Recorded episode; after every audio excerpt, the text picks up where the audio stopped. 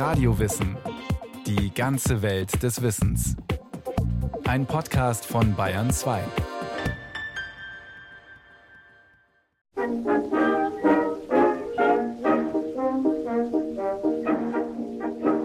Es ist wie Zauberei. Musik und Stimmen kommen ins Haus. Es sprechen Menschen, die gar nicht anwesend sind. Instrumente ertönen, obwohl keine Musiker oder gar ein Grammophon im Haus ist. Das Radio hat in seinen Anfangstagen zu Beginn der 20er Jahre etwas Magisches. 1923 nimmt mit der Funkstunde AG Berlin die erste Rundfunkgesellschaft in Deutschland ihren Betrieb auf. Zu dieser Zeit Radio zu hören ist nicht einfach. Die Empfangsgeräte sind denkbar primitiv und abenteuerlich. Welch ein Glücksgefühl, wenn dann wirklich etwas zu hören ist. So erinnert sich eine Hörerin der ersten Stunde, wie es war, das Radio einzuschalten.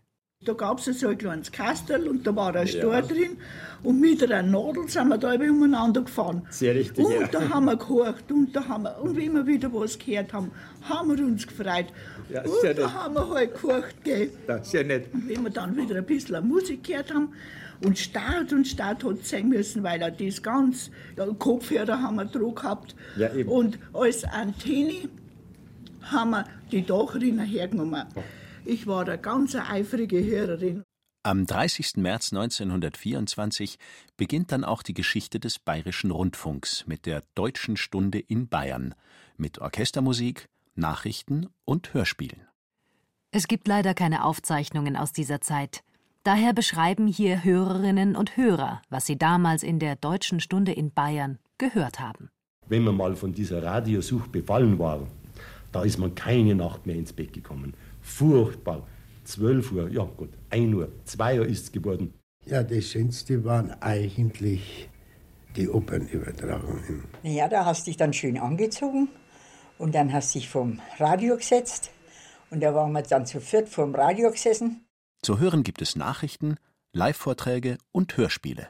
Kino für den Kopf. Das älteste im Archiv erhaltene stammt von 1929. Es handelt von der Rettung der Überlebenden des havarierten Luftschiffs Italia aus dem Polareis. Und diese Hilfe wurde nur möglich durch das modernste Nachrichtenmittel. Durch das Radio. Achtung, Achtung, hier Welle 401, Roma, San Paolo. Wir suchen Luftschiff Italia. Wir suchen Nobile. Wir erbitten für zehn Minuten Funkruhe für unsere Verbindung mit Nobile. Radio ist in den 20er Jahren Hightech und das Symbol des Fortschritts. So gründen sich auch in anderen Teilen des Deutschen Reichs eigene Rundfunkanstalten. In Preußen, Sachsen und Württemberg etwa. Zusammen bilden sie ab 1925 die Reichsrundfunkgesellschaft, um ihre Interessen zu vertreten, technische Standards zu setzen und Programme auszutauschen. Wo man geht, wo man sitzt und steht, ist vom Radio heute nur die Rede. Vom Kellerloch Zwei Jahre später, am 1. Januar 1931, wird aus der Deutschen Stunde in Bayern die Bayerische Rundfunk GmbH. Sie heißt ab 1934 Reichssender München. Die Nationalsozialisten zögern nach 1933 nicht lange, den Rundfunk unter ihre Kontrolle zu stellen. Nun schreitet Herr Reichsminister Dr. Goebbels auf das Portal des Funkhauses zu. Herr Reichsminister wird begrüßt vom Intendanten des Bayerischen Rundfunks. Nun treten Sie, begleitet von SA und SS, ins Funkhaus ein. Der Rundfunk ist das modernste und ich darf wohl auch sagen, das erfolgreichste Massenbeeinflussungsmittel. Das Programm wird ab jetzt zentral aus Berlin vorgegeben. Das Ziel? Alle Haushalte sollen ständig mit NS-Ideologie beschallt werden. Der Hörfunk wird damit zu einer der wichtigsten Säulen der Propaganda, auf denen der NS-Staat aufgebaut ist. Der Leiter der Rundfunkabteilung im Goebbels-Ministerium, Horst Dressler-Andres, bringt die Rundfunkpläne der Nazis auf den Punkt. Radio hören wird zur Pflicht.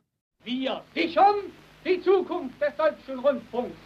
Dadurch, dass jeder einzelne Volksgenosse Rundfunkteilnehmer wird. Der Rundfunk ist die neue Weltmacht und der Volksempfänger, den wir jetzt dem deutschen Volke anbieten, ist der Wegbereiter zu dieser Weltmacht. Der Griff Deutschlands zur Weltmacht endet in der Katastrophe. Der auch mit Hilfe der Radiopropaganda entfesselte Weltkrieg bringt weltweit über 55 Millionen Menschen den Tod. Der Rassenwahn der Nationalsozialisten führt zur Ermordung von sechs Millionen Juden. Das Land wird durch die Siegermächte USA, Sowjetunion, Frankreich und Großbritannien besetzt. Nachdem die Waffen schweigen, gibt es schon bald wieder ein Radioprogramm. Bereits ab dem 4. Mai 1945 sind aus dem Funkhaus Hamburg Durchsagen der alliierten Militärregierung zu hören.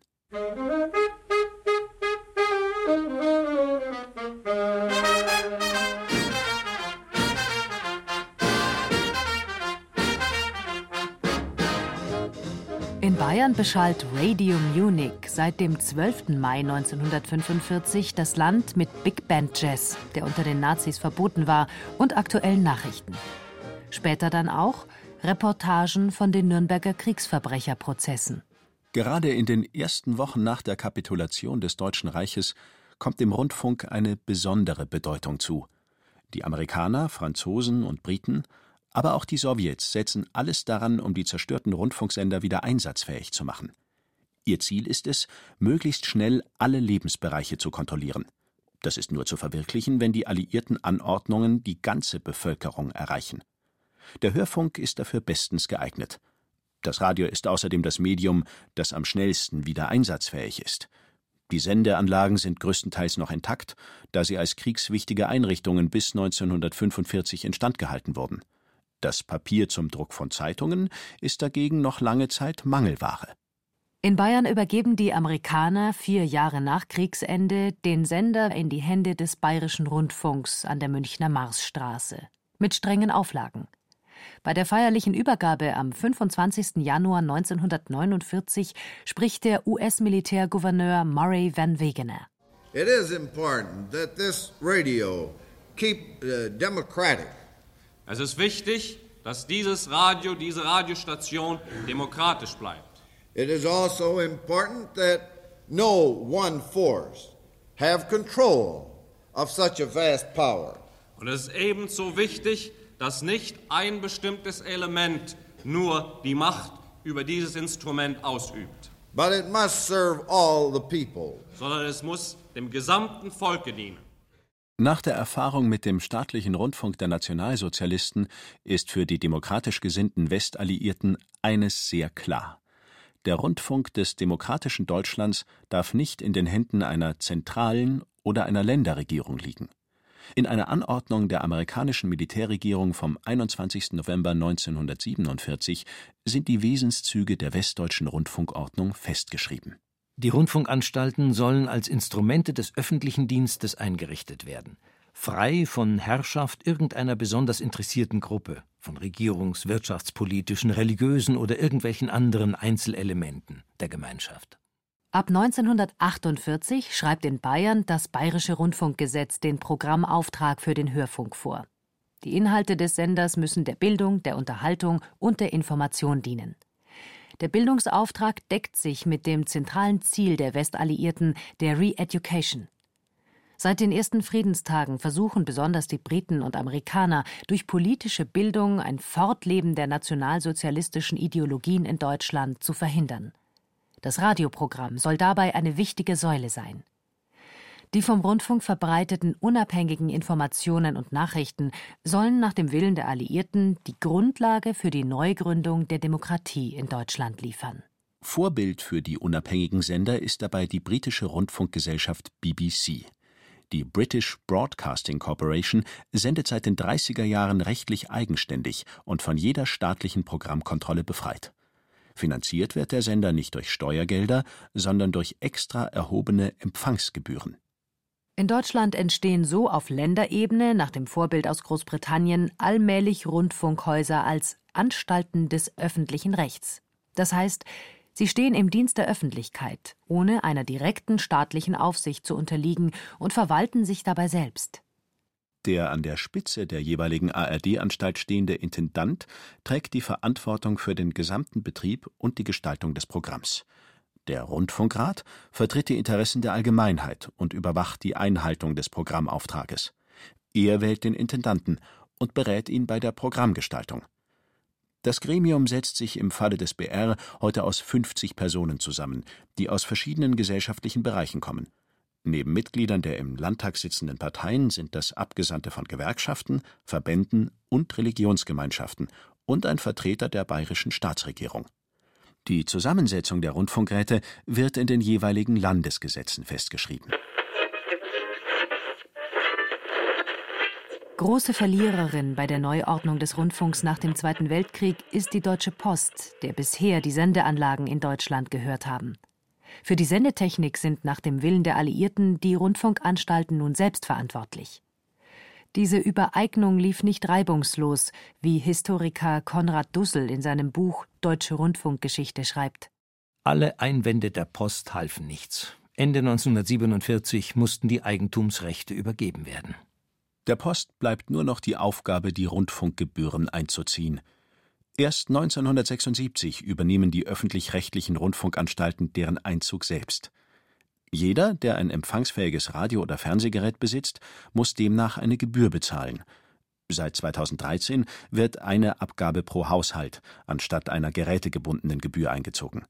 Die Höhe ermittelt dabei eine unabhängige Kommission, die KEF, die den Finanzbedarf der öffentlich-rechtlichen Sendeanstalten berechnet. Festgelegt und genehmigt wird die Rundfunkgebühr schließlich durch die Länderparlamente. Eine Finanzierung aus der Steuerkasse kommt nicht in Frage, da sonst die Staatsferne der öffentlich-rechtlichen Sender und damit deren Unabhängigkeit gefährdet wäre. Diese Unabhängigkeit des öffentlich-rechtlichen Systems soll schon bald auf die Probe gestellt werden. Bereits 1953, vier Jahre nach der Gründung der Bundesrepublik Deutschland, kommt es zu einem ernsten Konflikt zwischen der Adenauer Regierung und dem Bayerischen Rundfunk. Stein des Anstoßes der damalige erste Chefredakteur des BR, Walter von Kube, fordert in einem Kommentar die formelle Anerkennung der Deutschen Demokratischen Republik. Warum sollte eine solche Methode nicht zu einer Entspannung der Beziehungen, zu einer Lebenserleichterung für die Ostzonenbevölkerung, zu einer Annäherung der zwei Deutschland und schließlich sogar zur Überwindung des Getrenntseins führen? Das zu einer Zeit, in der die DDR noch stets als Zone bezeichnet wird. Eine Anerkennung der Existenz von zwei Staaten auf deutschem Boden soll erst gegen Ende der 60er Jahre unter Kanzler Willy Brandt Regierungslinie werden. 1953 sind Gedanken an eine nach Osten gerichtete Entspannungspolitik offenbar indiskutabel. Die damalige Bundesregierung versucht, Druck auf den BR aufzubauen, dieser möge seinen Chefredakteur entlassen. Ohne Erfolg. Der öffentlich-rechtliche Rundfunk ist nicht an die Weisungen der Regierung gebunden. Er ist kein Staatsrundfunk. Walter von Kube bleibt. Kurz zuvor haben sich auf dem Gebiet, das durch die Westalliierten verwaltet wird, sechs öffentlich-rechtliche Rundfunkanstalten gegründet. Der Nordwestdeutsche Rundfunk, der Hessische Rundfunk, der Südwestfunk und der Süddeutsche Rundfunk und Radio Bremen. Diese Sender haben schon früh begonnen, sich auszutauschen, um zum Beispiel in Technik- und Urheberrechtsfragen zusammenzuarbeiten. Im Lauf der Zeit wird der Kontakt immer enger. Anfang Juni 1950 wird aus der ungeordneten Kooperation der Sender ein fester Verbund. Auf einem Treffen in Bremen beschließen die Intendanten der Sender die Vereinbarung über die Errichtung einer Arbeitsgemeinschaft der öffentlich-rechtlichen Rundfunkanstalten der Bundesrepublik Deutschland. Die ARD. Ein durchaus heikler Spagat. Denn die Alliierten hatten bei der Genehmigung der Rundfunksender ja bewusst auf eine dezentrale Struktur gesetzt. Eine bundesweite deutsche Sendeanstalt ist eigentlich nicht erwünscht. Diesen Widerspruch im Blick vereinbaren die Sender, dass ihr Verbund keine ständige Zentrale und keinen festen Chef haben soll. Vielmehr soll der Vorsitz ihrer Arbeitsgemeinschaft ständig unter den Intendanten wechseln. Der Kurzname der Gemeinschaft ARD wird erst 1954 offiziell genannt, als das Fernsehen für neue Herausforderungen sorgt. Guten Abend, verehrte Zuschauer. Gestern konnten unsere Stuttgarter Kollegen zum ersten Mal senden und heute dürfen wir uns Ihnen vorstellen. Der Bayerische Rundfunk im deutschen Fernsehen. Wir begrüßen unsere Zuschauer von den Alpen bis zur Nordsee auf das Herzlichste und wir hoffen, dass Ihnen unser Programm gefällt. Schon 1950 ist klar, dass das neue Medium kommen wird. Und ein Fernsehprogramm aufzustellen, ist wesentlich aufwendiger und kostspieliger als der Hörfunkbetrieb. Diese Aufgabe kann nur in Gemeinschaftsarbeit gelingen. Für das Fernsehen erarbeitet die ARD daher ihr erstes Gemeinschaftsprogramm. Im März 1953 einigen sich die Intendanten der ARD-Sender auf die Lastenverteilung für das Fernsehprogramm. Der Nordwestdeutsche Rundfunk soll die Hälfte zuliefern, der Bayerische Rundfunk 20 Prozent. Der Rest wird unter den kleineren Anstalten aufgeteilt. Von einem rund um die Uhr Fernsehen ist man noch weit entfernt. In der ARD-Übereinkunft heißt es, das tägliche Programm soll höchstens zwei Stunden dauern. Auch das Fernsehen wird innerhalb von wenigen Jahren zum Massenmedium, besonders in den Abendstunden. Die Nachfrage der Zuschauer nach mehr Programminhalten wirkt. Die Idee eines nur zweistündigen Programms ist schnell vergessen. 1959 strahlt die ARD bereits fünf Stunden tägliches Programm aus. Nachrichten, Sportberichte, Fernsehfilme und Unterhaltungssendungen wie das Berufsquiz Was bin ich flimmern über die Bildschirmröhren.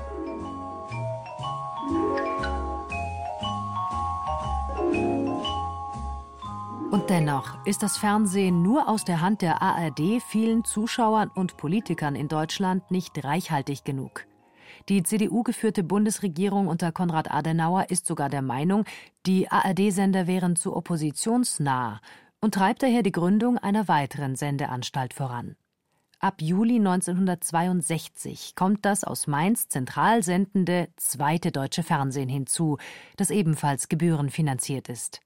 Kurz darauf, ab 1964, starten die Landesrundfunkanstalten mit ihren dritten Fernsehprogrammen.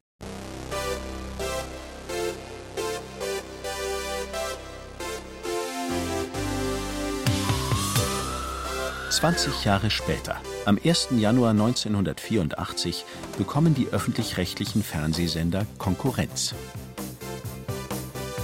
Drei Jahre zuvor hatte das Bundesverfassungsgericht geurteilt, dass neben öffentlich-rechtlichem Rundfunk auch privatwirtschaftliche Unternehmen Fernsehsender betreiben dürfen.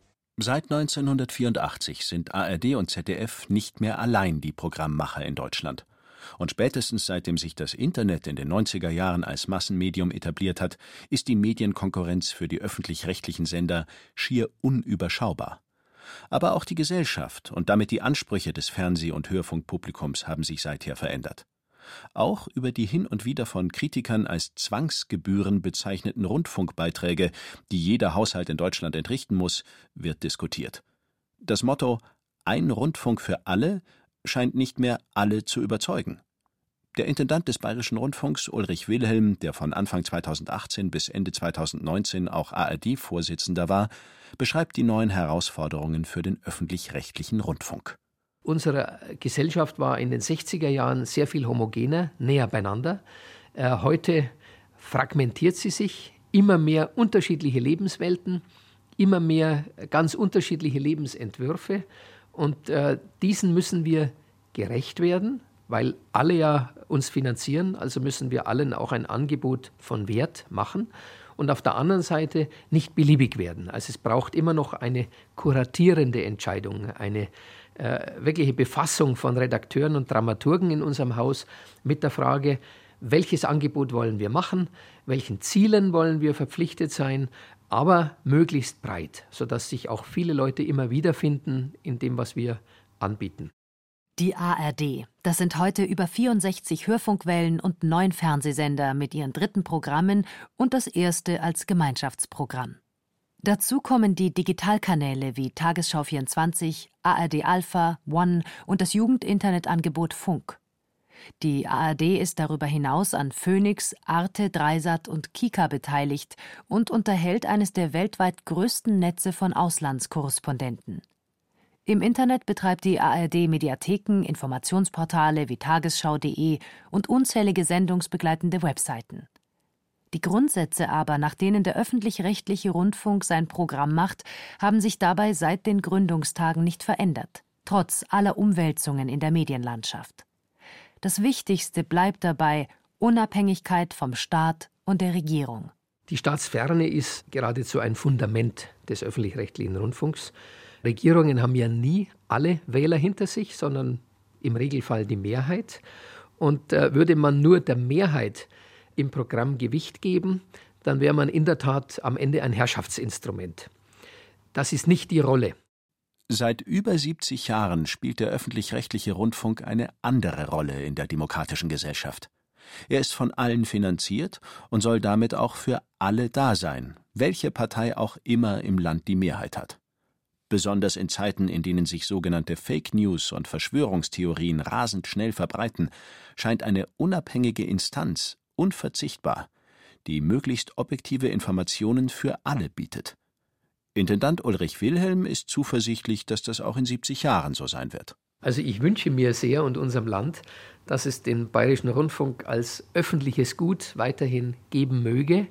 Ich denke, dass der Mensch mehr gemanagt wird von digitalen Assistenten und dennoch aber seine Grundbedürfnisse weiterhin haben wird. Er muss Vertrauen fassen, sowohl zu Mitmenschen als auch zu öffentlichen Institutionen. Er braucht Mittler, die ihm sagen, ob er vertrauen kann, die ihn rechtzeitig warnen, wenn er nicht mehr vertrauen kann. Und dazu werden unabhängige Medien hoffentlich weiterhin eine wichtige Rolle spielen. Nach 70 Jahren ARD steht der Senderverbund offenbar vor genauso vielen Herausforderungen wie zu der Zeit, als er gegründet wurde. Der Blick zurück zeigt, ein Rundfunk für alle zu sein, ist und bleibt wohl die Hauptaufgabe für die ARD. Das war Radio Wissen, ein Podcast von Bayern 2. Autor dieser Folge Christian Schaaf. Es sprachen Berenike Beschle und Thomas Birnstiel. Technik Peter Preuß. Regie führte Axel Wostri. Die Redaktion hatte Iska Schregelmann. Wenn Sie keine Folge mehr verpassen wollen, dann abonnieren Sie doch Radio Wissen unter bayern2.de slash podcast und überall, wo es Podcasts gibt.